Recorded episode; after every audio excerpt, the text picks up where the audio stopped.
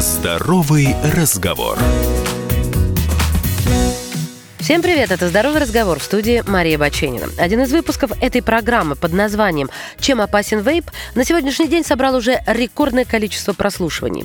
Но грамотный подход никогда не бывает однобоким, и проблему надо рассматривать со всех сторон. Поэтому я, решив разобраться, посетила саммит по электронным сигаретам, чтобы выяснить все последние научные изыскания в этой сфере. От пугающих и громких заголовков мы как-то быстро забываем о количестве болезней и смертей от традиционного табакокурения. И тут, конечно, возникают вопросы. Приравнивание всех устройств по потреблению никотина к традиционным сигаретам без суда и следствия, а точнее без каких-то толковых научных изысканий. Нет, мы никого не красим в белый и понимаем, что лучше вообще не курить, чем быть потребителем никотина. Но если случилось, нужно осознавать, что никотиновая зависимость идет наравне с алкогольной. То есть запретами добиться оздоровления нации вряд ли получится, как минимум тех, кто уже курит. Тем более, что около половины курящих россиян, 48%, готовы отстаивать свои интересы в случае введения неприемлемых для них запретов на потребление табака, свидетельствуют данные опросов ЦОМ.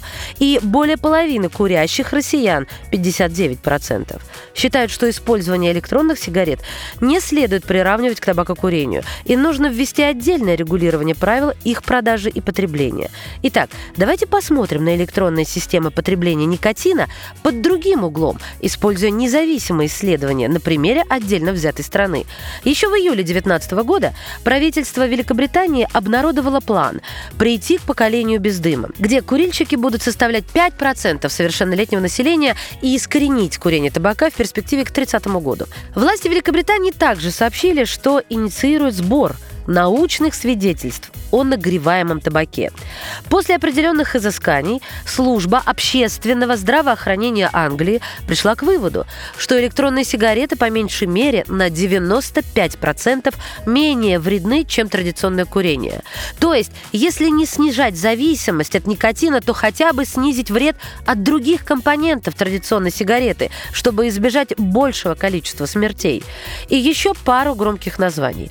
Консультативное и исследовательское агентство в составе Департамента здравоохранения и социального обеспечения признала электронные сигареты эффективной альтернативой, помогающей бросить курить. В стране с бесплатной медициной и одной из самых прогрессивных в мире систем здравоохранения государство стремится изучать, а не просто слепо запрещать, загоняя в угол зависимых, но пока еще свободных людей. Здоровый разговор.